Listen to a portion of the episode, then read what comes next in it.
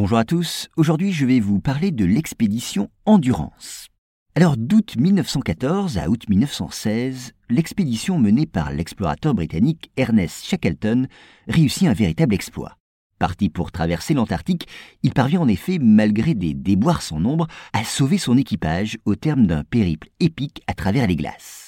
Soulignons d'abord que, à l'époque, la traversée de l'Antarctique restait pour les explorateurs le dernier défi à relever. Et c'est bien l'ambition de Sir Ernest Shackleton qui, durant l'été 14, 1914, prépare une expédition pour conquérir le continent blanc. Il aura deux bateaux à sa disposition, dont l'Endurance et un équipage composé de 26 hommes.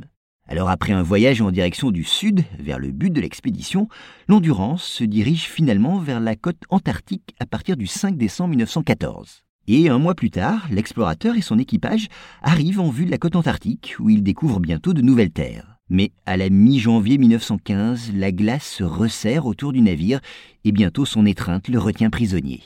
Là, pris dans les glaces, le navire dérive et s'éloigne de la côte antarctique. Finalement, le 27 octobre 1915, l'équipage doit abandonner le bateau, brisé par la pression de la banquise. Alors renonçant au but de son expédition, Shackleton ne songe plus qu'à retourner au Royaume-Uni. Mais un parcours en traîneau vers le sud se révèle très difficile et les vivres s'épuisent. Aussi l'explorateur décide-t-il en avril 1916 de se diriger en canot vers une des îles de l'archipel des Shetland du Sud. Alors entassés sur leur petite embarcation, les hommes d'équipage ont du mal à faire cuire la viande de phoque et à faire fondre la glace pour se procurer l'eau nécessaire. Et les températures sont toujours très basses.